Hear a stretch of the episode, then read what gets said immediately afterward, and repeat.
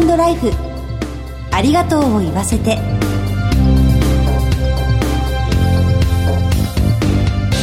こんにちは。番組パーソナリティの久保井さみです。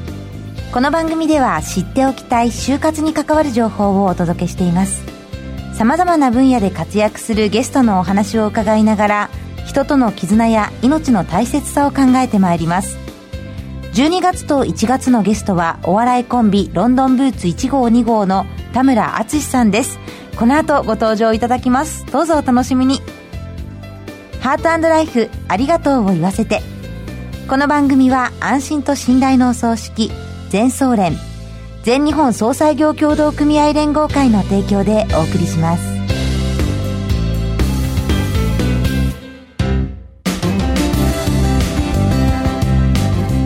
番組パーソナリティの久保井あさみです。早速ゲストをご紹介いたします。お笑いコンビロンドンブーツ1号2号の田村淳さんにお越しいただいています。よろしくお願いします。よろしくお願いします。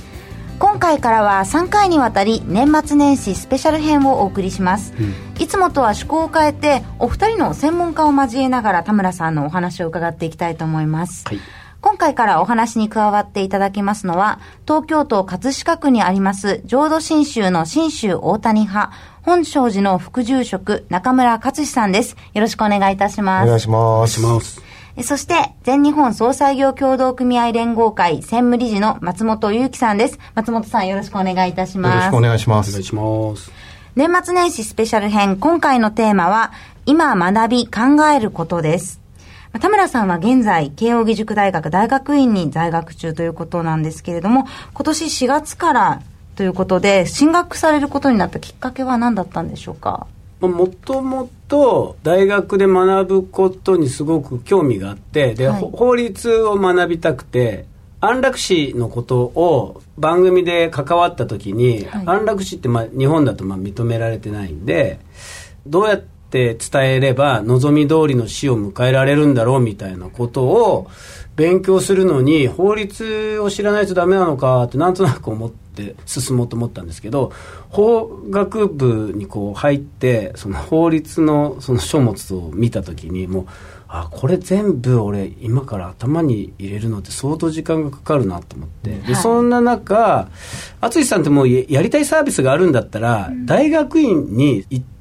やりたいことをやりながら学べばっていうアドバイスは社会学者の古市さんっていう人に言ってもらえて、でも僕大卒じゃないんで大学出ないと無理じゃないですか？っつったらいやいや別に大学院って大学出てなくてもいけますよって言われて、はい、えー、そんな方法があるんだったらちょっとチャレンジしてみたいって言ってチャレンジし始めたんですよね。あそうなんですね、はい、入学されるまでどのような準備をされたんですか？大学卒業の相当する見込みがあるっていうのをあの提示しないといけなくて、はい、これまでやってきたこんな番組やりましたとかこんな企画立てましたとかいろいろもう事細かに自分が今までやってきた人生を、歴史の年表みたいにこう書いてあとはなぜこの大学院に入りたいのかっていう論文小論文みたいなのを書いて、はいやってきたことは大学卒業と同等の見込みだと慶応大学院が認めますって言ってそこからまた受験ですね。ああなるほど、はい、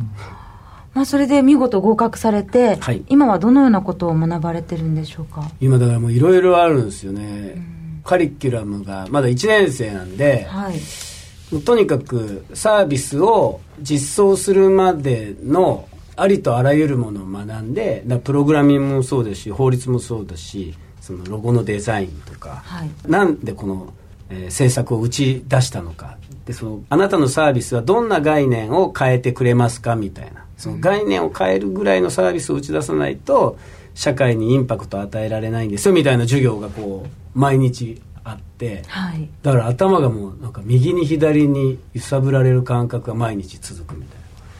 中村さん今お話をお聞きになっていかがでしょうか？お坊さんの資格取った時のことをちょっと思い出して、はい、やっぱりその社会にインパクトを与えるためには、普通の考えではダメ、うん、で仏教まさにそこで普通に考えているところから全然違うところからこう金槌で殴られるような言葉がいっぱいあってすごくその大変だと思うんですけど楽しいんじゃないかなっていう楽しいです楽しいです、私も私もすごい楽しかったのでうん、でそういう学びってやっぱり場所が必要ではい、で仲間が必要ではい、でそこに集まってらっしゃる方も切磋琢磨して、うん、ちょっとお坊さんと似てんのかなって思いました。逆にそのお坊さんもそういうなんか概念を壊していかないといけないみたいなのがあるんですか？まず自分に対する概念を壊すっていう作業から入ってくるっていう、はいはいはい、自分が生きてるっていうことはどういうことなのかっていうことを深めていくと180度回転して違う人間になるんじゃなくて、うん、360度回転して1回回った自分になるって言い方するんですけど、なるほど。要は変わってないんだけども見てきてるってことですそうです。事実は変わってないんだけどもそういう自分を見てきたっていう、うんそういった勉強をしていくんですね。だもはやその勉強っていうかなんかこう自己探求になってくる感じもあるので、うんはい、自分のことを知っていきたいみたいなそういう欲求もなんか見え隠れするような気がして。ああ自分と向き合ってんのかな。っていうとそこまで突き詰められてないかもしれない。もしかしたら多分さお坊さんなんじゃないかって思って。よく言うんですよ。だから仏教を学ぶとあの違った人間になるみたいなイメージがあるんですけど、逆で何も変わんない自分に出会っていくというか、うんうんわあすごい。手を合わせたくなる。仏教だけでなくきっと葬儀にも通ずることだと思いますが松本さんいかがですか？そうですね、まあ、葬儀に関して言えばもうそのさまざ、まな方が最後弔いのところでえー、残された方がどういうふうに感じるかっていうのが葬儀の形ではあるので、はい、まあ人それぞれでいいんじゃないかなっていうことを今お話をお伺いしててすごく感じました。ね、はいでも死んで直後ってすぐ葬儀の形って考えられないじゃないですか、残された側なるほど。そうですね。で、はい、なんか残ってりゃいいですけど、うん、こんな葬儀がしたいんですとか、うん。はい、大好きな車を集めて見送ってほしいとかって聞いてりゃそうやってしてあげられるけど、聞いてなかったらしてあげられないじゃないですか、はい、ってなったら、一応スタンダードなやつって注文するしかなくなってくると思うんですよ、うん、だから僕は生きてるうちに声が聞きたい、うん、で俺も残したいと思うようになったよね、生前にまあ、話せるような形で、まあ、事前の相談っていうようなことも結構力を、今葬儀社で入れてるんですそうなんですね。で人材の育成とかも、まあ、相談員みたいのを育ててるんですけども、多分事前の相談といっても3つぐらい正直あると思うんですよね、もうあの今就活と言われるようなこう名前で、お元気なうちに準備しておきましょうというケース、またまあ、今介護すごく長いですので、ご身内が介護の施設に入ってたりとか入院されてるというケースで、まあ、相談されるケースとか、まあ、あとはまあ、現実的にもお葬式が近いというような形をまあ病院の方から言われるようなケースとか、まあ、その状況によって多分相談の形も違うんですけども、まあ普段こう意識することによって生きるっていうことを考えることになると思うんですね。死を意識するっていうことが、うん、まあそれが最後葬儀の形でこういうのやってほしいっていうのを伝えておくっていう場面が話しにくい状況というか時代がずっと長く続いてきたので、うん、まあ時代が変わって一般の方の意識もだいぶ変わってきたので事前に葬儀の話を、していい環境に少しずつ変化してきたんですけど、いいままあ、よりそこをこう田村さんおっしゃる通りこう、うん、先頭に立ってやっていただけるとありがたいなって逆に。母ちゃんが その延命治療しないでくれって二十歳の頃に俺ずっと言われてるんですよ、はい、1年に1回、はい。はい、だから母ちゃんに何かあっても、俺は延命治療しないっていうジャッジができるんですよ、で何度も何度も年々年々言っているから、その蓄積分もあってジャッジできるんですよね、だけどこれが急にいざじゃあ、そういうことになっちゃいました。延命治療するかどうかっていうのを迫られた時に僕はジャッジできないと思ったんで、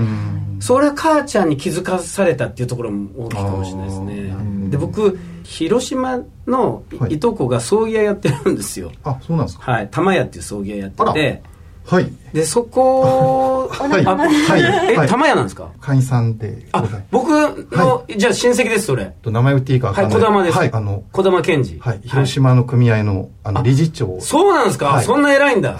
え。そ の、ケン ちゃん兄ちゃんの仕事をずっと見てて、葬儀っていうのを、仕事にしてるケンちゃんがいて、あ、ケンちゃんのいとこの兄ちゃん。はい。で、あっちゃんが東京で、えー、仕事なかったら、はい、その葬儀の仕事をしに広島においでって、その芸能界に入るのってもうどうなるか分かんないじゃないですか、水もんなんで。最後はうちの葬儀屋で働きなって言ってくれてたのがずっと覚えててだからその死とかに興味を持つようになったのかなと思って、はい、いやまさか知り合いだと。いやあの定期的にお会いをさせていただいて、えーまああのね、今もまさに学ばれてるということで、はい、大学院に通い始めて何かこう見えてきたこととか分かってきたことってありますか？今僕が、えー、っと1年目で論文の書き方を学ぶっていうのをやっててその論文の書き方の手前でどういう論文にしたいかっていうのをまず初めに第一章みたいなことをみんなチャレンジしようみたいな授業があってで僕がやりたいのって衣装の動画サービスなんでじゃあこの衣装を書く時の概念をちょっと変えてみようと思って、はい、今までってこう死ぬために書いてた衣装を生きるために衣装を書くっていう概念に変えられないかなと思って、はい、衣装を書いてみてどうでしたかっていうアンケートがもう9割5分前向きなことしかやっぱ書いてないんですよね、書いてよかった、泣いちゃって興奮しちゃったけど私が生きる道が見つかってすごくすっきりしましたっていう。ってことはやっぱり衣装を前もって書くってことは、自分のため自分の今後の人生を見つめ直す意味でも大切なものがしっかりと分かりましたっていうなんかメッセージが多かったんですよアンケートで。へえだからこれはやっぱり僕がやりたいサービスっていうのはきちんと自分がサービスデザインできたら、はい、社会にインパクトを与えられるようなサービスになるんじゃないかなって今思っているとですね。でまた実験は繰り返したいんで、はい、動画でまだ撮ってないんで、動画で撮るとまた変わると思うんですよ、そのアンケートは動画じゃないんですか、はい、初めて衣装を描いた人ばっかりなんですよ。20代から60代の人。幅広いですね。29人。ぜひじゃあ次回はその衣装のサービスについてもお話を伺ってまいりたいと思います、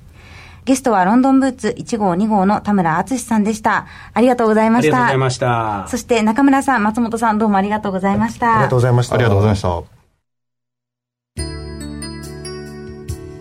全日本総裁業協同組合連合会全総連は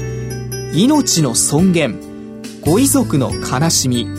一人一人に寄り添ったサービスを何よりも大切に考えご遺族の心を形にする地域密着の葬儀者が集まる全国ネットワークです。全総連加盟店ではお葬式の専門家である葬儀事前相談員総裁ディレクターが皆様からのご相談をお受けしております。お葬式のご依頼は安心と信頼の全総連加盟店まで。詳しくは全総連ホームページをご覧ください。すべては個人ご遺族のために。全総連。全総連。回は年末年始スペシャル編の1回目として、論文の田村敦さんのお話を専門家と共に伺いました。お話の中で初めて分かったこともあり、とてもご縁を感じました。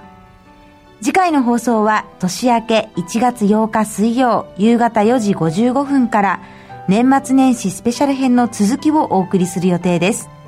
それでは皆様、良いお年をお迎えください。進行は番組パーソナリティの久保井あさみでした。ハートライフありがとうを言わせて。この番組は安心と信頼のお葬式、全総連、全日本総裁業協同組合連合会の提供でお送りしました。